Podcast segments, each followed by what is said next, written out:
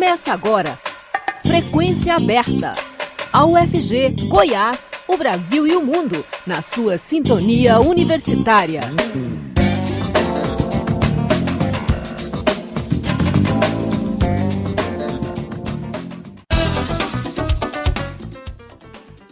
Olá, boa tarde. Começa agora nos 870 AM, o Frequência Aberta.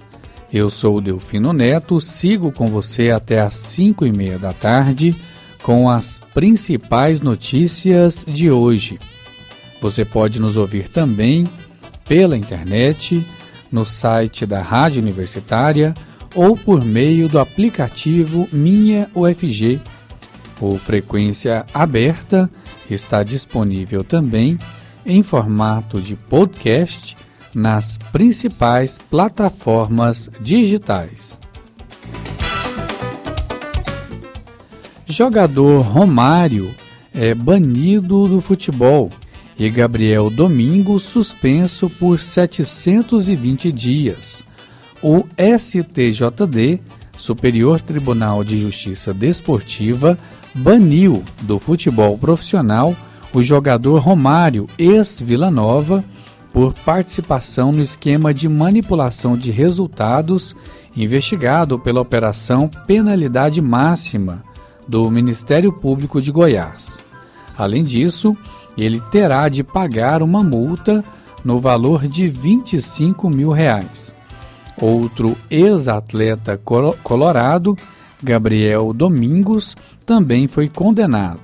Ele foi suspenso por 720 dias e terá de pagar uma multa de 15 mil reais. Os dois são os primeiros atletas julgados e punidos por um elo com o esquema de manipulação de apostas online. O julgamento ocorreu nesta segunda-feira e acabou agora há pouco. Ainda cabe recurso nos dois casos. As inscrições para o programa Mais Médicos terminam nesta quarta-feira, 31 de maio. Neste chamamento, foram disponibilizadas 5.970 vagas, com atenção especial para os municípios mais afastados dos grandes centros urbanos.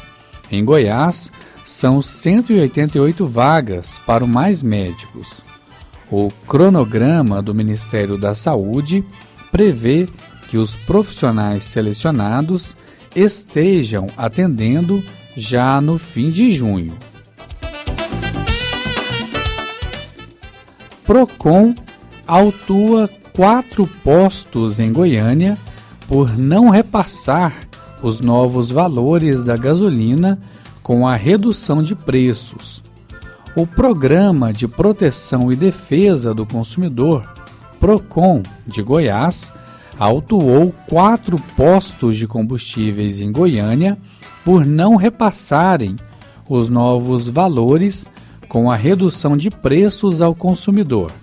Além disso, foram notificados outros 52 postos localizados em Aparecida de Goiânia, Formosa e também na capital, e 13 distribuidoras de combustíveis em Senador Canedo.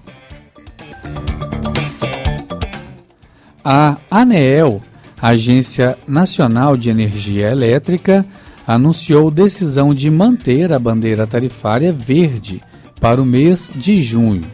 Com isso, a conta de luz segue sem cobrança adicional. A medida indica condições favoráveis de geração de energia e reflete melhoria nos níveis dos reservatórios das hidrelétricas, beneficiando todos os consumidores conectados ao sistema interligado nacional, que cobre quase todo o território nacional. De acordo com o comunicado da agência, as projeções de acionamento das bandeiras tarifárias são atualizadas constantemente e, com os dados disponíveis até o momento, é provável a manutenção da bandeira verde para todo o ano de 2023. A bandeira verde está em vigor no Brasil desde abril de 2022. STF já tem maioria para tornar réus mais 131 denunciados pelos atos golpistas de 8 de janeiro em Brasília.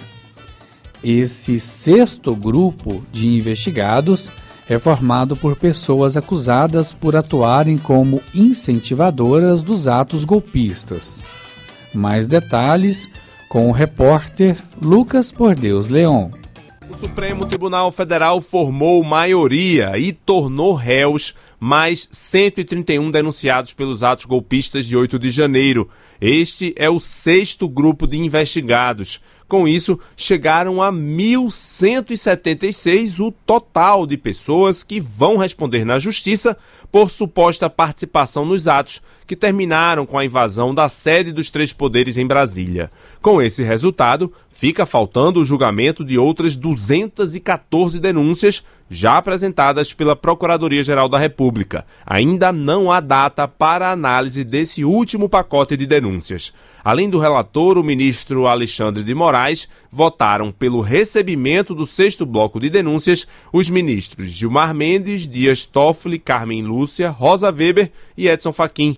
Assim como nos julgamentos anteriores, os ministros André Mendonça e Nunes Marques divergiram do relator e votaram contra o recebimento das denúncias.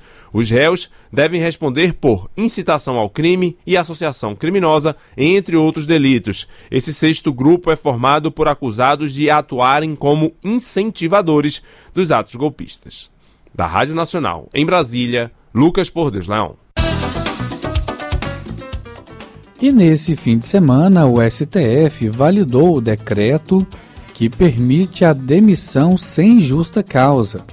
Depois de mais de 25 anos, o Supremo Tribunal Federal concluiu a votação que autoriza demissões sem justa causa no Brasil. As informações com o repórter Madison Euler. Depois de mais de 25 anos, o Supremo Tribunal Federal concluiu a votação que autoriza demissões sem justa causa no Brasil. A maioria do plenário validou o decreto presidencial assinado em 1997 pelo então presidente Fernando Henrique Cardoso, que retirou o país da Convenção 158 da Organização Internacional do Trabalho. Essa convenção proíbe demissões sem justa causa dos países signatários e, até este decreto, o Brasil era um deles. O STF analisava a questão a pedido do Partido dos Trabalhadores, da Central Única dos Trabalhadores e da Confederação Nacional dos Trabalhadores em Agricultura. Logo após a publicação do decreto, as três entidades acionaram o Supremo por entender que a saída do país da Convenção 158 deveria passar pelo Legislativo brasileiro, por causa de sete pedidos de vistas e mais o tempo de análise, o julgamento demorou mais de 25 anos e, ao final, o argumento das entidades trabalhistas foi acolhido apenas parcialmente pelos ministros do STF. A maioria dos ministros votou que o presidente da República não pode, daqui em diante, retirar por decreto o Brasil de tratados internacionais, uma vez que a própria adesão a essas normas exige aval do legislativo. Contudo, a maioria também entendeu que o STF não pode anular o decreto assinado por FHC, o que na prática mantém o Brasil fora da convenção da OIT. O resultado ficou em 6 a 5 pela constitucionalidade da medida presidencial. O acordo internacional foi criado em 1982 e continua vigente em 35 dos 180 países que compõem a Organização Internacional do Trabalho. Estabelece, entre outros pontos, que a dispensa de funcionários só possa ocorrer se houver causa justificada relacionada com sua capacidade ou seu comportamento ou baseada nas necessidades de funcionamento da empresa, estabelecimento ou serviço. Com a decisão, continuam valendo as regras atuais que permitem a demissão sem justa causa, desde que o trabalhador seja indenizado com uma multa de 40% do valor total do seu fundo de garantia. Com informações da Agência Brasil, da Rádio Nacional em São Luís, Madison Euler. O número de brasileiros com saldo devedor no cartão de crédito aumentou 31% em três anos, chegando a 84 milhões de pessoas em junho de 2022. No mesmo mês de 2019, havia 64 milhões de brasileiros com saldo negativo no cartão de crédito. O chamado saldo devedor são valores acumulados e ainda não pagos pelo cliente de compras parceladas ou não, que podem incidir juros. Os números foram divulgados nesta segunda-feira pelo Banco Central. Segundo o levantamento do órgão, em junho de 2022, mais de 190 milhões de cartões de crédito estavam registrados no Brasil, quase o dobro do total da população economicamente ativa no país. Estão abertas até o dia 2 de junho as inscrições para o Enseja 2023, o Exame Nacional para Certificação de Competências de Jovens e Adultos. Por meio desse exame, é possível pegar os certificados de conclusão da educação básica, como informa o repórter Oussama Eugarió. Estão abertas até o dia 2 de junho as inscrições para o Enseja 2023, o Exame Nacional para Certificação de Competências de Jovens e Adultos. Por meio do exame, é possível pegar certificados de conclusão da educação básica. Podem participar jovens e adultos que não terminaram os estudos na idade adequada para cada etapa de ensino. Os candidatos devem ter no mínimo 15 anos completos para o ensino fundamental e no mínimo 18 anos completos no caso do ensino médio na data das provas. Quem tiver interesse pode fazer a inscrição na página ensejanacional.inep.gov.br, usando o login único da plataforma gov.br. A inscrição para o Enseja é gratuita, mas não para quem faltou a última edição e não justificou a ausência ou teve a justificativa reprovada pelo INEP, o instituto ligado ao Ministério da Educação responsável pelo exame. Nesses casos é preciso ressarcir ao INEP o valor de 40 reais por meio de boleto gerado no sistema de inscrição. As provas serão no dia 27 de agosto. Da Rádio Nacional em Brasília, Osama El Gauri. Os estudantes que fizeram o Enem, Exame Nacional do Ensino Médio, e não tiraram zero na redação, terão mais uma chance de entrar em uma universidade pública no segundo semestre deste ano. As inscrições para a segunda edição do SISU, Sistema de Seleção Unificada, estarão abertas de 19 a 22 de junho no portal Acesso Único ao Ensino Superior do Ministério da Educação. Para garantir uma vaga em uma instituição de ensino superior pública, é necessário antes fazer a inscrição com o número do CPF e a senha no portal gov.br, que é a plataforma de serviços digitais do governo federal. O candidato deve escolher duas opções de cursos no segundo SISU de 2023. É possível pesquisar as vagas por município ou curso de graduação de interesse. Durante o período de inscrição, o candidato poderá acompanhar as notas de corte das opções escolhidas e a sua classificação parcial. E, se desejar, pode mudar de opção de curso quantas vezes quiser até o fim do prazo das inscrições. De acordo com o cronograma publicado na sexta-feira passada, o resultado do SISU será publicado no dia 27 de junho. O candidato aprovado deve preparar a documentação para fazer a matrícula entre os dias 29 de junho e 4 de julho. Os candidatos que não foram selecionados na primeira chamada ainda terão uma nova chance, se inscrevendo na lista de espera por uma vaga em uma universidade ou instituto público. Centro de Estudos sobre Tabaco e Saúde da Fiocruz ganha prêmio da OMS pelo controle do tabagismo.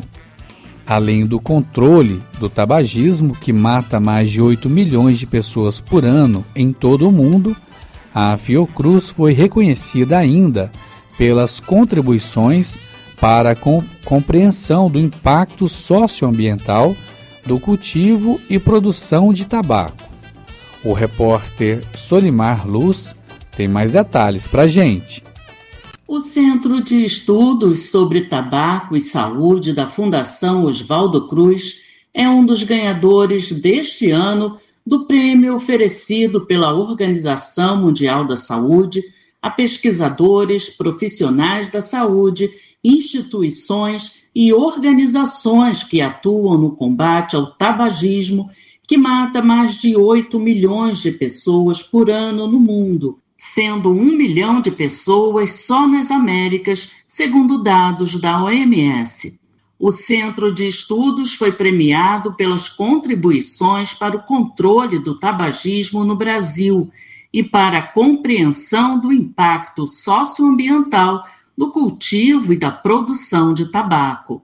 A cerimônia de entrega do prêmio será realizada na cidade do Rio de Janeiro no dia 31 deste mês, Dia Mundial Sem Tabaco. A data foi instituída pelos países membros da OMS em 1987.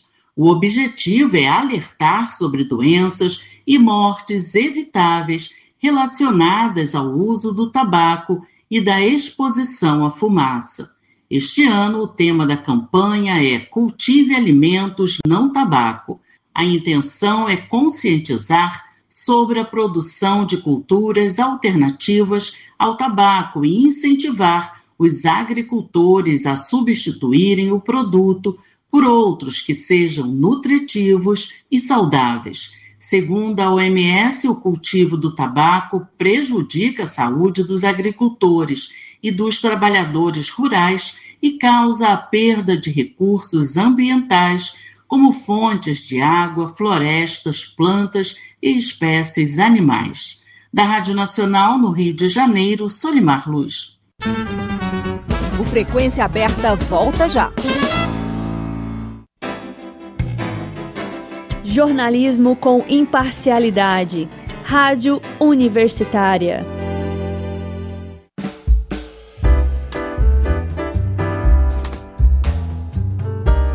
O jazz de todos os tempos e o balanço da MPB estão nas ondas da Universitária.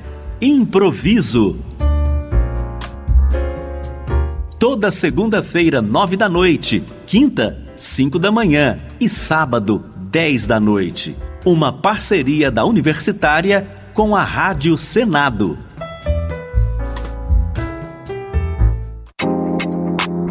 Informação de qualidade online. Acesse jornal.fg.br. As notícias da universidade, tecnologia, ciência, saúde, humanidades, arte e cultura. Jornal UFG, socializando o conhecimento. Esse é o nosso papel. Fique bem informado. jornal.fg.br. Estamos apresentando Frequência Aberta.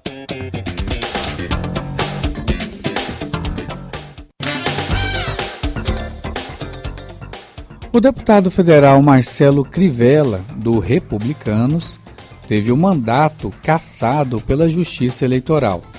O ex-prefeito do Rio se tornou inelegível por oito anos, a contar das eleições municipais de 2020. Mais informações com a repórter Cristiane Ribeiro. A Justiça Eleitoral do Rio de Janeiro cassou o mandato do deputado federal Marcelo Crivella e tornou o ex-prefeito da capital inelegível por oito anos, a contar das eleições municipais em 2020. A decisão da juíza Márcia Capanema impõe ainda à Crivella uma multa de R$ 433.200. A ação ajuizada pela coligação PT-PCdoB e movida pelo Ministério Público do Estado acusa o bispo da Igreja Universal de prática de abuso de poder de autoridade e conduta vedada a agente público em campanhas eleitorais com base na Constituição. O caso a que se refere à ação do MP ficou conhecido como Guardiões do Crivella, em que o então prefeito montou um esquema para monitorar e impedir a interlocução de cidadãos com profissionais da imprensa. Isso aconteceu em 2020, no auge da pandemia de Covid-19. O objetivo era impedir a divulgação de informações sobre o sistema de saúde da cidade do Rio de Janeiro em período eleitoral. A decisão, segundo a juíza, teve caráter pedagógico preventivo e também demonstra repúdio à conduta moral e ilegal de Crivella. Ainda cabe recurso, porque é de primeiro grau. A defesa de Crivella disse que não vai comentar a decisão porque o processo é sigiloso. Já o Partido Republicano, pelo qual Crivella foi eleito deputado federal nas eleições de 2022, divulgou nota nas redes sociais mencionando que a decisão não tem efeito imediato e que, portanto, o deputado continuará exercendo suas funções parlamentares regularmente. Da Rádio Nacional no Rio de Janeiro, Cristiane Ribeiro. A segunda turma do STF decidiu anular a condenação do ex-deputado federal Eduardo Cunha na Operação Lava Jato pelos crimes de corrupção passiva e lavagem de dinheiro. Os ministros entenderam que a Justiça Federal do Paraná não era competente para julgar o caso, que envolvia supostos pagamentos de propina em contratos de construção de navios sonda da Petrobras. De acordo com o Ministério Público, os pagamentos ilícitos teriam ocorrido entre os anos de 2012 e 2014, quando ele exercia o mandato de deputado federal. Segundo a decisão do colegiado, o processo deve ser encaminhado à Justiça Eleitoral. O ex-presidente da Câmara havia sido sentenciado a quase 16 anos de prisão. A Confederação Nacional dos Municípios realiza nesta terça-feira, dia 30, às 9 horas da manhã, uma mobilização com cerca de mil prefeitos do país pela aprovação da proposta de emenda à Constituição número 25 de 2022, que aumenta em 1,5% o fundo de participação dos municípios, resultando em fonte permanente para custear o piso salarial da enfermagem. Goiás deve ter cerca de 60 a 80 prefeitos no ato. A informação é do presidente da Federação Goiana dos Municípios, prefeito Haroldo Naves, prefeito de Campos Verdes. Segundo ele, esse aumento do fundo de participação dos municípios é fundamental para cobrir o novo piso da enfermagem. Na ocasião, os prefeitos também tratarão de outras demandas, como a PEC do censo. Nesse caso, eles querem que os municípios que tiveram queda na população tenham escalonamento de 10 anos na redução de recursos. Já os que tiveram crescimento recebem pagamento imediato, relatou Haroldo, que já estava a caminho de Brasília durante a entrevista. Líder do movimento municipalista, Paulo Zil, Zilkowski reforça a necessidade da revisão do Fundo de Participação dos Municípios. Segundo ele, os municípios enfrentarão o colapso da saúde se o Supremo Tribunal Federal decidir pelo pagamento integral do piso. Ministro do STF, Gilmar Mendes, pediu, pediu vistas na última quarta-feira, dia 24, sobre o julgamento do referendo da decisão que liberou o pagamento do piso da enfermagem. Estimativas da Confederação Nacional dos Municípios apontam o impacto de 10 bilhões e meio de reais apenas aos municípios. Além de insuficientes, os recursos destinados pelo governo federal são somente para o, são, são somente para o ano de 2023. O novo piso para enfermeiros contratados pela CLT é de R$ 4.750, conforme definido em lei. Técnicos de enfermagem recebem no mínimo 70% desse valor e auxiliares de enfermagem e parteiras 50% deste valor. O piso vale para trabalhadores do setor público e também do setor privado. Previsão de inflação do mercado financeiro cai para 5,71% para este ano. A previsão do mercado financeiro para o Índice Nacional de Preços ao Consumidor Amplo, IPCA, considerada a inflação oficial do país, caiu de 5,80% para 5,71% este ano. A estimativa consta do Boletim Focus desta segunda-feira, dia 29, pesquisa divulgada semanalmente pelo Banco Central, com expectativa de instituições financeiras para os principais indicadores econômicos. Para 2024, a projeção de inflação ficou em 4,13%. Para 2025 e 2026, as previsões são de 4% para os dois anos. Neste sábado, dia 27, o governo do estado do Rio de Janeiro confirmou o primeiro caso de gripe aviária H5N1 em uma ave encontrada na capital. Trata-se de uma 30 réis de bando, presente na Ilha do Governador, zona norte da capital. Conforme o portal de notícias G1, o animal foi recolhido na terça-feira passada por um profissional especializado e a análise do material foi realizada pelo Laboratório Federal de Defesa Agropecuária do Ministério da Agricultura, Pecuária e Abastecimento. Três pessoas que, trabalhar, que trabalharam no recolhimento do material estão sendo monitoradas pelo Centro de Informações Estratégicas em Vigilância em Saúde das Secretarias Municipais, das Secretarias Municipal e Estadual de Saúde do Rio de Janeiro técnicos do Estado afirmam que não há motivos para preocupação da população com possível epidemia de H5N1, pois não há nenhum caso no momento identificado de transmissão direta entre seres humanos. Faltam apenas dois dias para acabar o prazo para enviar a declaração do Imposto de Renda Pessoa Física e milhões de pessoas ainda não preencheram o formulário para a prestação de contas. E na reta final, é comum surgir algumas dúvidas, e um dos questionamentos é se vale a pena entregar a declaração com documentos faltando para não atrasar o prazo. E a resposta é sim. Essa é a melhor opção, pois o atraso gera multa. Elaine Duarte, especialista tributária do IOB, explica que a multa mínima é de R$ 165,74 e a máxima chega a 20% do imposto devido.